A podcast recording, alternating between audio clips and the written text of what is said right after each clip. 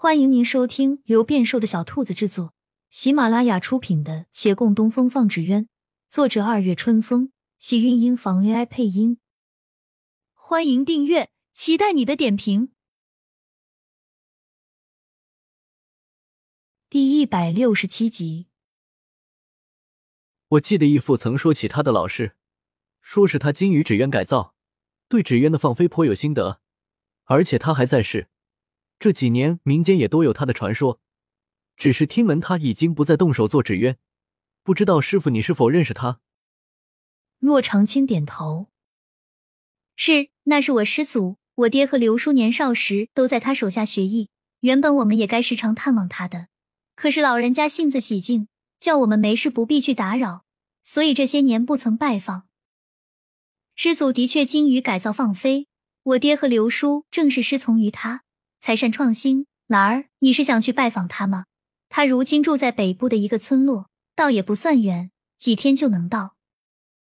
是，我在外听了很多关于他的事迹。他当年虽未入世，但技艺早已经名扬天下。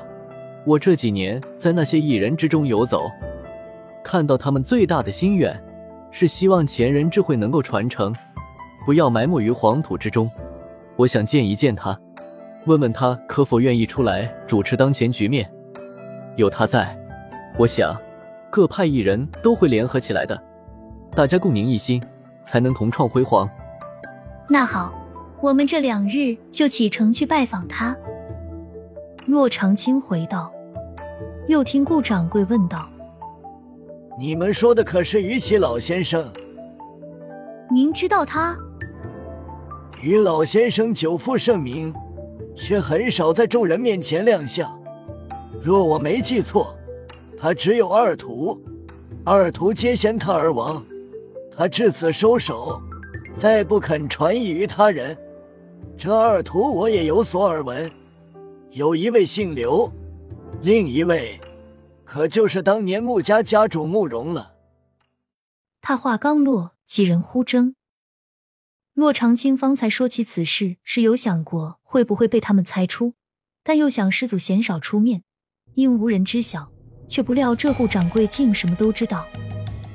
他的手攥了攥，脸色微白，暗暗瞥了眼陈生红。陈生红眉头紧皱，也无比担忧。你不用看他。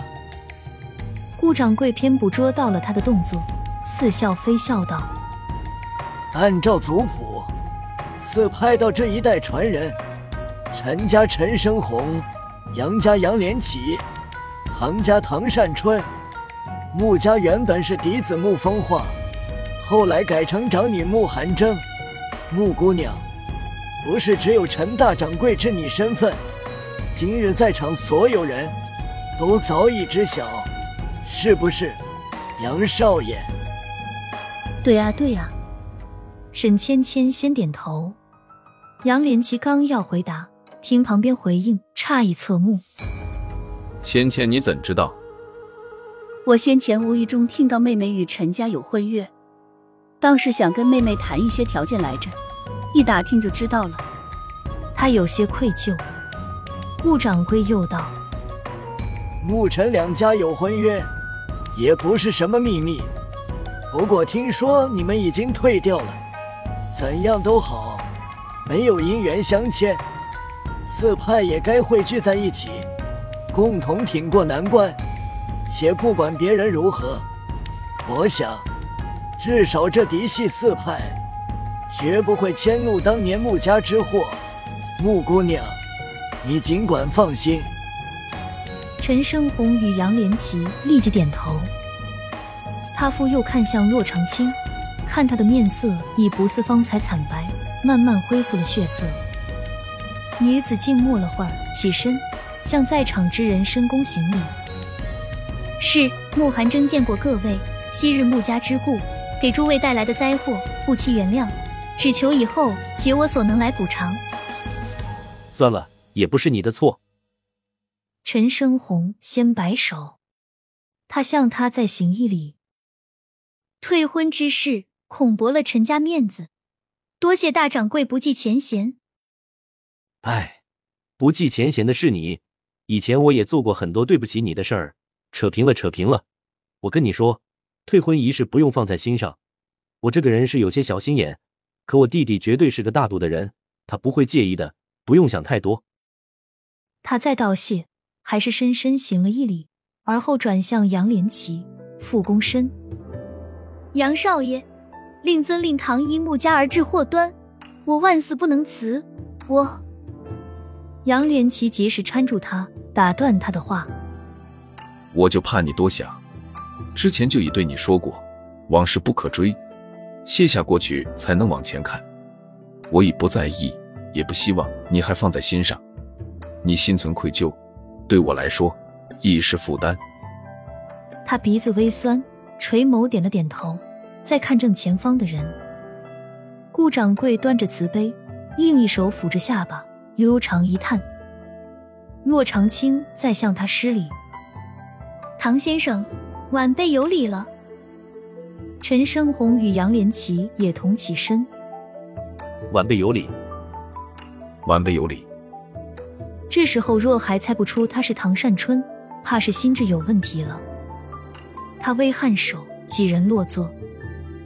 沈芊芊还在纳闷：顾掌柜、唐先生，您干嘛要隐姓埋名啊？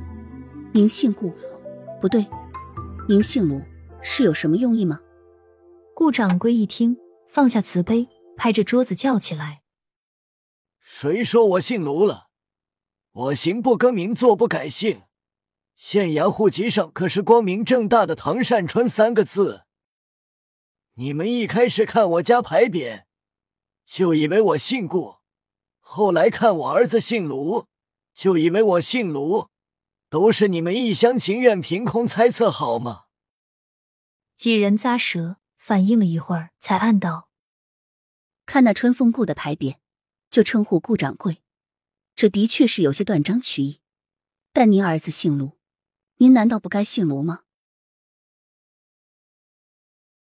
亲亲小耳朵们，本集精彩内容就到这里了，下集更精彩，记得关注、点赞、收藏三连哦，爱你！